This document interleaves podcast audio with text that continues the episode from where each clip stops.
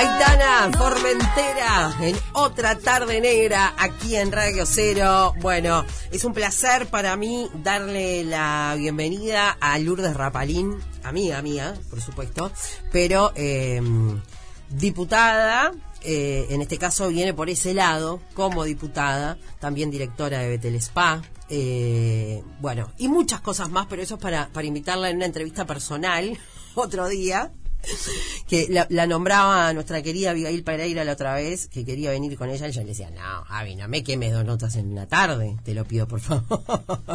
Bienvenida Lourdes querida, ¿cómo estás? ¿Cómo estás, negra? Bueno, se siente raro esto, ¿no? Sí, ¿no? Se siente raro, siempre escuchándote del otro lado, pasándote mensajecitos y bueno, y ahora estar acá. Claro, qué lindo. Eh, bueno, ay, me reventé el codo. ¿Ustedes escucharon eso? ¿Eso fue mi codo? Que quedó haciendo... Suerte que pude controlarlo y no meter una rajada de, ¿no? Om, ya está, hay cosas más importantes y jodidas en el mundo.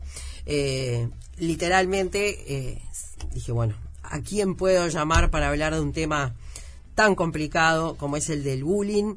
Que si bien pasa todos los días y hay casos todos los días y no hay que irse a Estados Unidos, lamentablemente pasa acá también.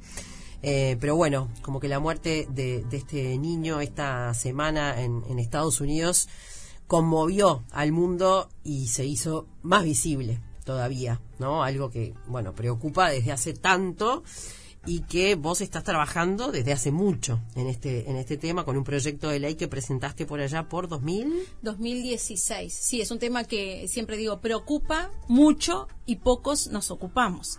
Este, en el 2016, en realidad, eh, este tema eh, lo estoy, lo trato desde el año 2013, gracias a, a Silvana Giachero. Ella fue la, la primera que trajo el término a Uruguay y empezó a tratar de dar explicaciones de lo que era el bullying en sí, lo mismo que el mobbing, que es el acoso en el trabajo. Y, y de a poquito eh, trató de empezar a dar a conocer este flagelo. No ha sido fácil, no es fácil para nada. En el año 2016 presenté un proyecto de ley en prevención de bullying. Siempre decía, le decía a Silvana, si algún día llegara a la Cámara de Representantes, lo primero que voy a hacer es presentar un proyecto para prevenir este flagelo. Y, y bueno, ese año, en ese periodo se archivó el proyecto y el año pasado lo que hice fue modificarlo, hacer unas pequeñas modificaciones, porque esto se van descubriendo nuevas cosas, se va avanzando de otras formas diferentes y eh, lo volví a presentar. Lo volví a presentar el año pasado y bueno, y ahora está en, la Comisión de Educación, va para un lado, para otro. En este momento en el Ministerio eh, de Educación para, para ver cómo se puede adaptar y si efectivamente es un tema que se puede llevar a la Cámara y tratarlo para tratar de prevenir. Por supuesto, y bueno, algo que no tiene colores, que no tiene partidos, Exacto. que lamentablemente eh, sucede y mucho eh, desde la infancia, eh, no sé si temprana, o, a- o desde qué edad uno puede considerar que a un niño le hacen bullying. Y, y tenemos diferentes rangos de edad. Eh, siempre se consideró que, que la edad más crítica, digamos, era entre los 9 y los 13 años, que es ese pase desde la parte escolar a la parte secundaria. Hace la que, la que más maneja los números exactos y es quien me transmite toda la información, es Silvana Giachero. Ya hace un tiempo que se viene observando que ya niños desde los 4 o 5 años están empezando a ser víctimas de bullying y realmente, bueno, viven situaciones muy complicadas. Sin duda. Y estamos hablando que dicen los psicólogos que en los primeros cinco años de vida es cuando se forma la personalidad del niño. Imagínate una criatura que a los cuatro años es víctima de, de bullying. Lo que puede, lo que estamos trastocando. Siempre digo que estamos construyendo niños rotos porque no les estamos permitiendo vivir esa infancia que deberían vivir. Y, y nos sorprende cuando hay abusos, abusos sexuales que son notorios, que se descubren, que se denuncian. ¿Y qué pasa con este tipo de abusos? Nos damos cuenta cuando pasa, no sé si te acordás, hace dos, tres años pasó con otro niño en San José que él lo denunció. Él hizo una denuncia en redes sociales, una carta donde estaba diciendo que estaba siendo víctima de acoso y ahí en ese momento pasó lo mismo. Toda la prensa se preocupó, empezaron a llamar, me empezaron a llamar, hablamos del tema y se empieza a visibilizar. O sea, cada vez se van visibilizando más. El tema es que tenemos que educarnos y tenemos que eh, empezar a entender lo que es el bullying y a separarlo de lo que es un conflicto, que son cosas totalmente diferentes. Ahí está.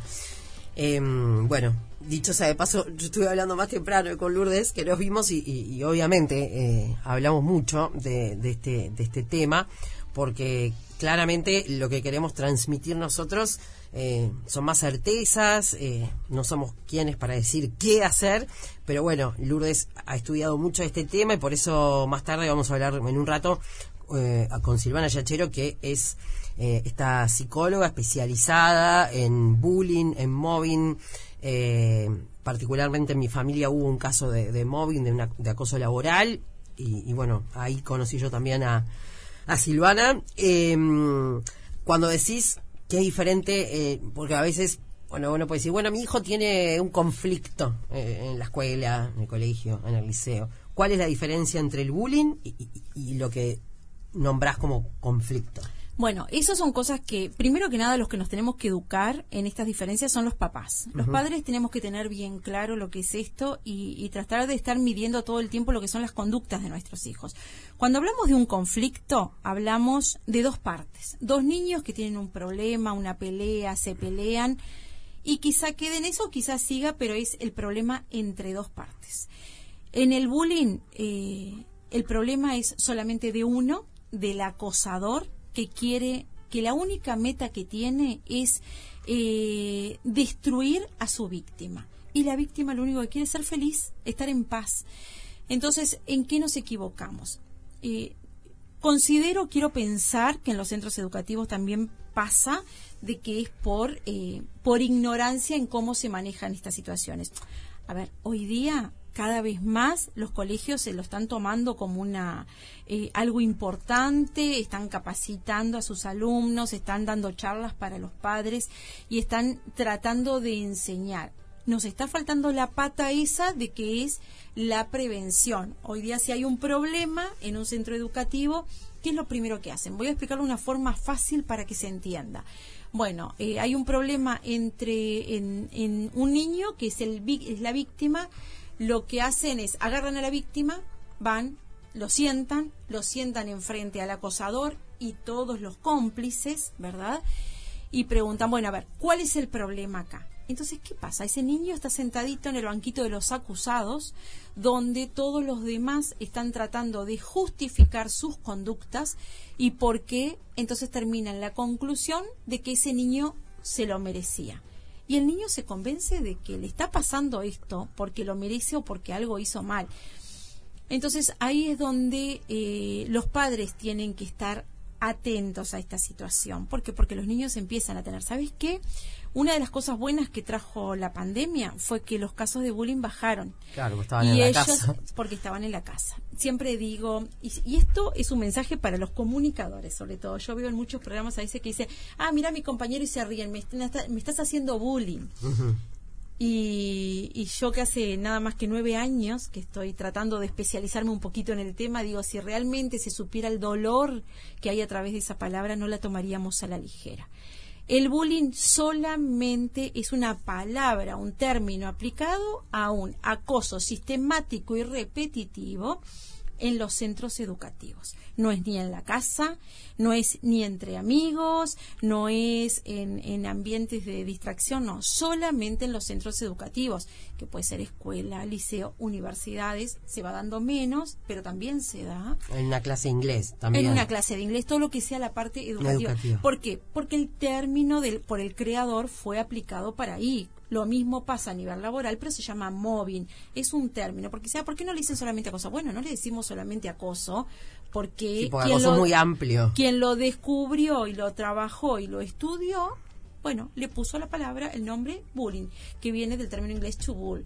Eh, se estudiaba que como las aves... Eh, eh, las aves de rapiña querían atacar a las chiquitas. Entonces, ¿qué hacían las aves más chicas?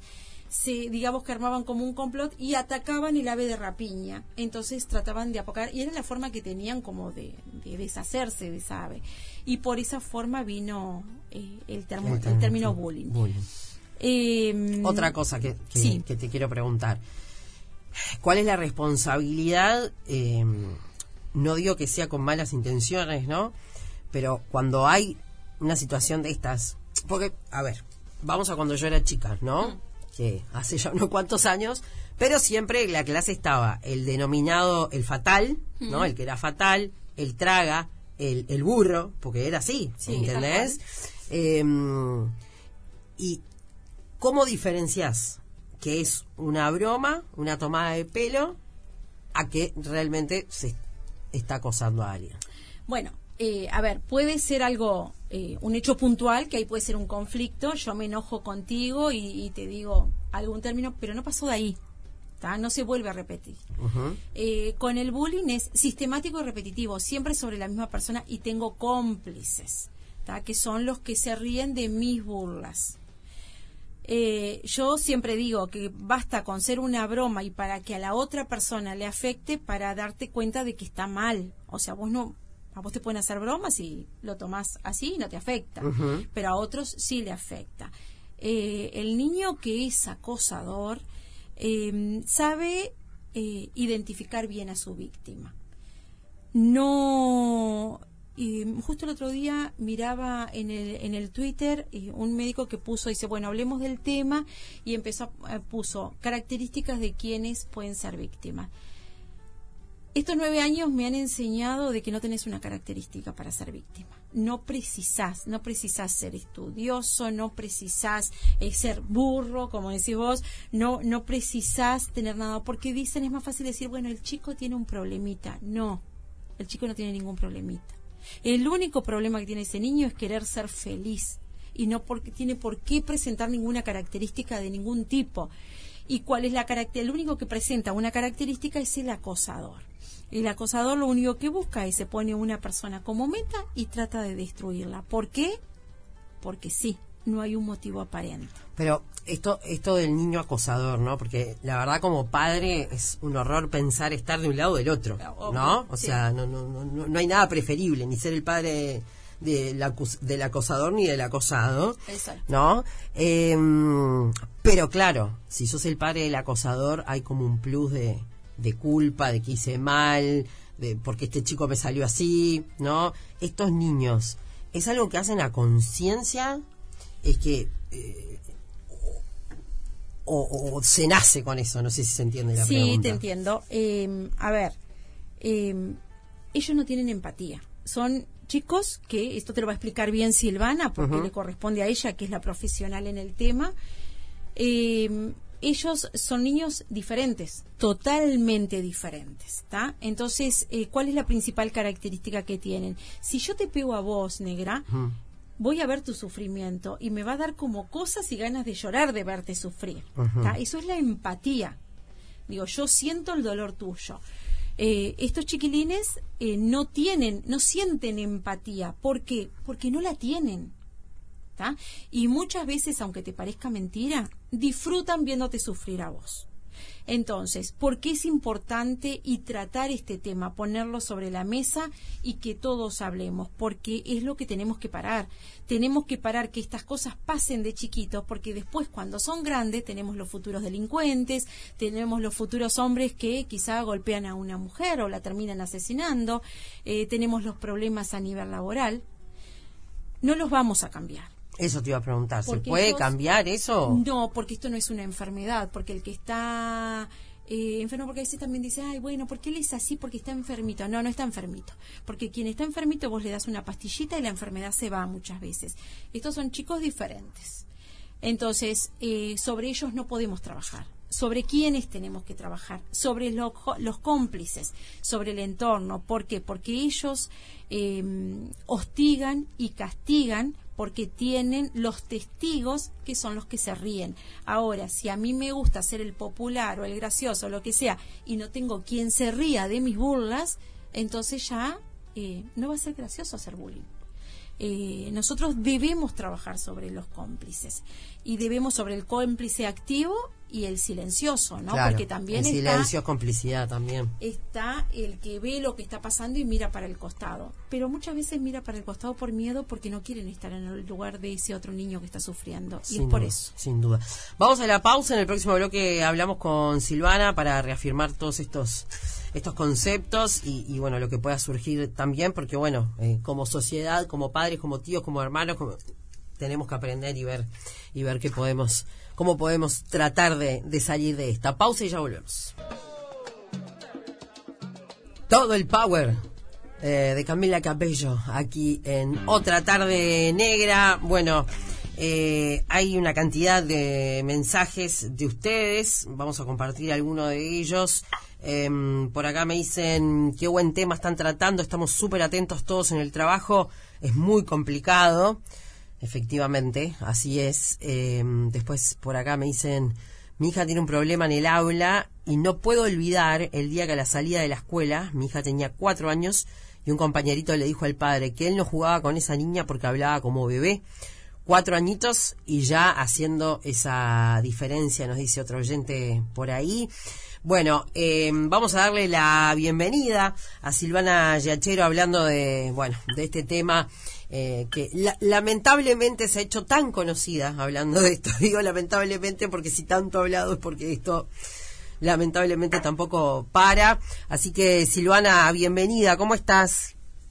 Bien, muchas gracias, gracias por la invitación. Saludos, saludos a Lourdes que sé que también está por ahí. Exacto, son como como el combo perfecto para, para poder hablar de, de esta situación que, que, bueno, como hablábamos en la, en la introducción con, con Lourdes, si bien es un tema que, que pasa siempre, que pasa en nuestro país, que pasa en Argentina, este caso particular en Estados Unidos esta semana, bueno, recorrió el mundo, eh, no sé si realmente sus papás lograron lo que querían al mostrar eh, las fotos de su hijo sí, ya no estando en este sí, Que lograron sensibilizar y concientizar. La verdad que eh, yo soy muy agradecida de que hayan dado visibilidad a, a esta violencia que, a ver, nos horrorizamos por este caso puntual. En realidad, en el mundo entero se suicidan por día varios niños por este flagelo.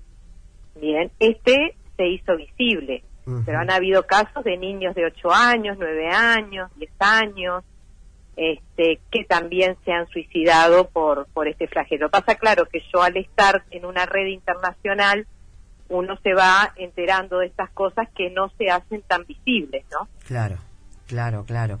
Eh, igual que impactante, ¿no? Yo no sé, no tengo idea, pero trato de pensar en María Noel, eh, 10 años. Yo creo que en mi caso ni se me pasaba por la cabeza el, el cómo hacer una cosa así ni perder la vida. O sea, está claramente no la pasé mal, ¿no? Eh, Exacto. Lo que pasa es que esta violencia es una violencia repetitiva y sistemática sostenida en el tiempo. Son dinámicas, procesos de abuso emocional muy perversos que al perpetuarse en el tiempo, porque no lo frenan, se convierte en un infierno para un niño. Entonces, no es como un adulto que sufre de mobbing que puede irse del lugar de trabajo o tomar una licencia o denunciar. El niño se ve obligado a ir. Y solo dos de cada diez lo cuentan. Entonces, pocos son los que pueden recibir ayuda por parte de sus padres. Y aún así, cuando lo, cuando lo cuentan, o los padres no le creen, o minimizan lo que está pasando, o si les creen, van al centro de estudio, piden que se frene esta dinámica, que se investigue, y en los centros de estudio siempre, o la mayoría de las veces, por suerte esto ha ido disminuyendo gracias a la divulgación de este fenómeno que hemos venido haciendo desde hace años con Lourdes, pero lo que hacen es cerrar filas contra la víctima, ¿no? Y estigmatizar a la víctima y culpar a la víctima o de no saberse defender o de ser sensible o que tiene problemas y bueno, y evidentemente la persona se va enfermando y si después un niño o un adolescente toma esta decisión de darle fin de esta manera a la tortura, es estigmatizado como que tenía un problema psiquiátrico y por eso lo hizo. Ay, qué horrible. O sea, es tan perversa esta dinámica que siempre termina recriminando a la víctima. Y eso los niños lo ven. Entonces, por eso no hablan y no denuncian, porque ellos ven qué les pasa a otros niños cuando denuncian y hablan. Claro. Entonces, tenemos que dar una respuesta ya. El Uruguay es uno de los pocos países en el mundo que no está trabajando en prevención este, del bullying. Pero sí cuando ponen los números de los suicidios, todos nos asustamos. Em, y bueno, acá entra Lourdes eh, también con este tema. ¿Por qué no? ¿Qué, ¿Qué se necesita para que realmente esto eh, pueda eh, darse, Lourdes? Y bueno, nosotros ya hace años que venimos trabajando con el tema de proyecto de ley, que lo que se basa es un proyecto en prevención. Por supuesto que tiene la parte de sanción también, porque una ley para que sea ley tiene que tener eh, cierta sanción. Eh, nosotros eh, venimos trabajando y venimos viendo, es importante que no solo se hable, porque los colegios privados, muchos ya lo están hablando en los centros educativos, pero no pasa de, a ver, de, de, dar charlas y de enseñar. No es solamente eso, porque un colegio puede tener la decisión de decir, bueno, yo eh, voy a tratar en prevención. Pero, ¿y qué pasa? ¿Hasta qué punto puede ir hasta el propio colegio cuando determinan un caso? El padre, los padres quizá lo denuncien en el colegio y el colegio desee eh, tomar medidas, investigar, ver y puede llegar quizá hasta la expulsión de un alumno de un centro educativo. Y, y si no tiene las herramientas, eh, puede pasar también que el colegio se vea enfrentado a una denuncia hasta de discriminación, pongámosle. Por eso es importante la ley de tomar medidas. Actualmente el proyecto está en la Comisión de Educación y eh, fue derivado al Ministerio eh, de Educación y Cultura para ver qué tipo de protocolos se puede armar también. En el año 2013 el diputado Novales había presentado un proyecto donde había que redactar un protocolo en violencia escolar. Pero estamos hablando de violencia. Bueno, frente a estos casos de violencia actuamos así, así, así. En el año 2015, que empezamos con el proyecto con Silvana y lo presentamos en el año 2016, ese protocolo que había sido aprobado en la Cámara de, Senadores, diputados 2011, 2013 senadores, aún no estaban los, cuando investigamos todo, a partir de, ese año, 2015-2016, los protocolos todavía no estaban redactados. Cuando nosotros empezamos a movilizar y a visibilizar el tema de bullying, bueno, nos encontramos el año pasado de que había un, una, eh, un mapa de ruta, digamos, donde, bueno, podían actuar de cierta forma. Ahora el proyecto fue derivado, este otro que trata en prevención, este fue derivado al Ministerio eh, de Educación y Cultura pero eh, eh, bueno, creo que fue que fuiste tú, Silvana, que me dijiste hace poco que la eh, que en una entrevista que se le había hecho el ministro dijo que no tenía intenciones de em, ponerle un marco jurídico a un conflicto. Y ahí es donde está el problema. Porque claro, no es en realidad, En realidad Lourdes fue Robert Silva. Ah, bien. Porque mandaron a informar al Codicen, tengo entendido. Bien.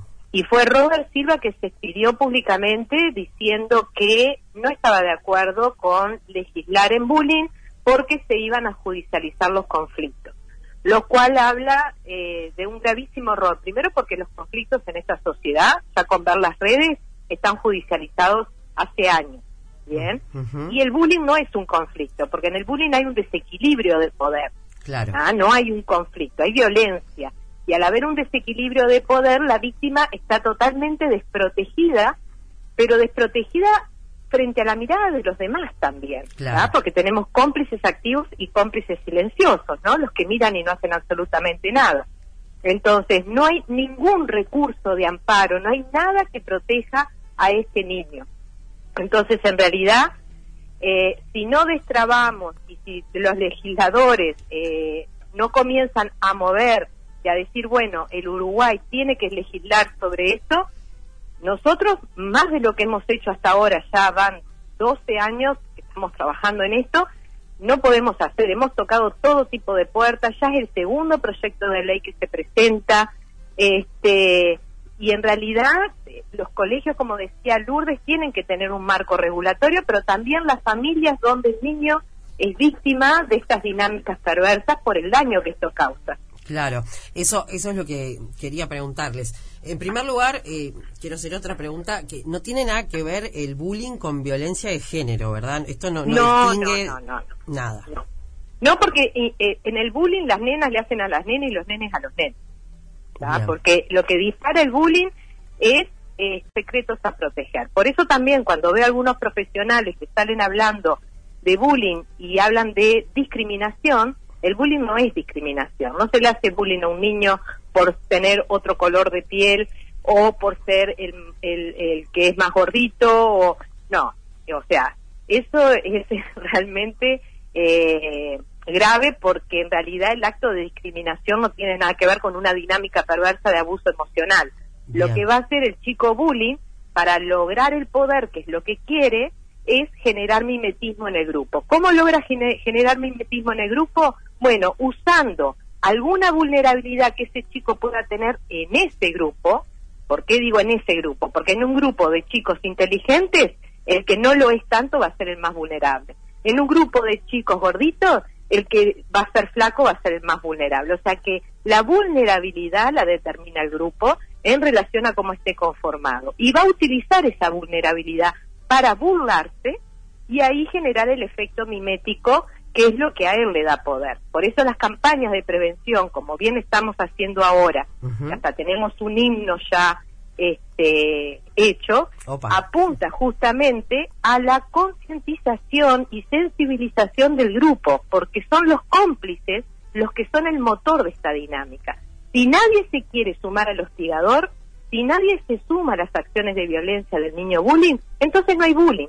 Y es ahí donde se tiene que trabajar en prevención. Pero para eso los colegios tienen que tener protocolos, tiene que haber personal docente y no docente capacitado, tienen que tener los maestros herramientas para darle un abordaje sistemático y repetitivo a lo largo de todo el año, y eso hay que darle todo un marco que si no viene acompañado de la ley, no se va a dar. Entonces, no vamos a poder trabajar.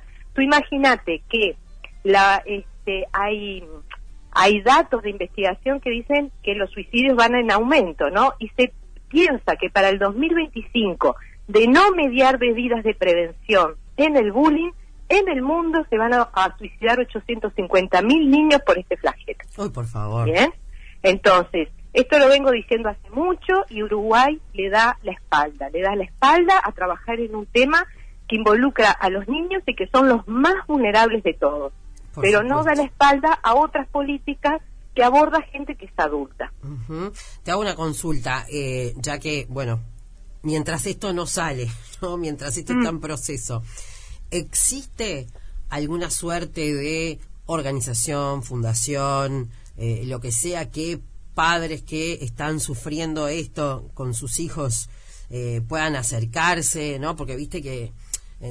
no, en realidad, este, no, yo no soy mucho de la idea de las ONG y las fundaciones, porque después se desvirtúan. Lo que sí hay, mucha gente, muchos profesionales, tanto abogados como psicólogos, este, que se han ido formando en esta materia y que se puede consultar. Siempre profesionales formados y para los chicos que el psicólogo tenga un abordaje en MDR, porque lo que genera el bullying es estrés postraumático complejo. Es como vivir un tornado todos los días, un accidente todos los días, un abuso sexual todos los días. Entonces, esto daña el cerebro, genera cambios en la estructura del cerebro y es eh, se debe abordar con este, este abordaje terapéutico que es MDR, más allá de las indicaciones de cada caso puntual de qué hacer, ¿no? Claro. Que hoy en día, lamentablemente, lo que terminamos aconsejando en la mayoría de los casos es sacar al niño de ese lugar donde está siendo torturado. Claro. Claro.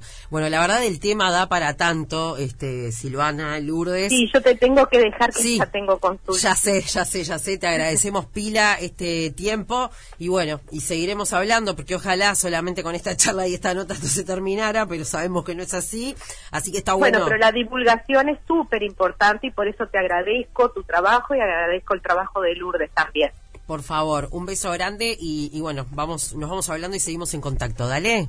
Muchísimas gracias. Chao, chao. Gracias, Silvana. Bueno, era Silvana Yachero. esta psicóloga eh, especializada justamente en bullying, en mobbing.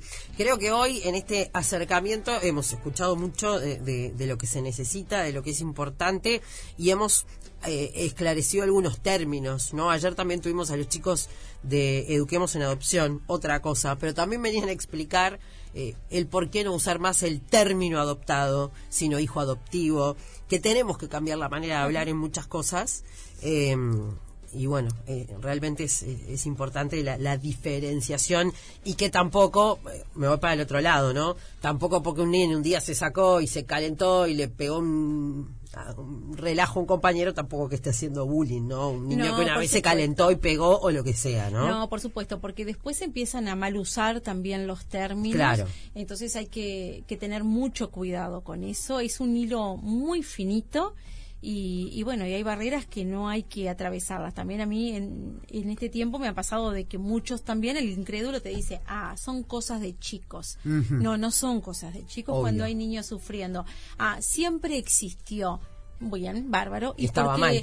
Y estaba mal y no sabíamos que estaba mal. Entonces, y siempre existió. No podemos regularlo ahora, no podemos. Digo, a ver, nosotros no podemos erradicar el bullying, pero podemos ayudar a los niños que pueden ser víctimas a que tengan eh, un poquito mejor su calidad de vida y que no sufran tanto. como Bueno, atacando a esos cómplices, ¿no? Trabajando sobre los cómplices. Por eso siempre le digo a, a todos los padres, bueno, tienen que trabajar en enseñarle a sus hijos de que a los compañeros no hay que tomarles el pelo y si ven a un compañero que está sufriendo por una broma, eh, bueno, ayudarlo, ayudarlo y estar con él porque si logramos trabajar con todos los cómplices, enseñarles lo que está mal, entonces yo creo que ahí podemos limitar esta dinámica. Muchísimas gracias, Lourdes. Gracias. Lourdes Rapalín, entonces con nosotros. Eh, Silvana Yachero, gracias por haber venido hasta acá. Gracias a ustedes por estar allí prendidos a otra tarde negra. Nos queda de todo hasta las 4 de la tarde. Power.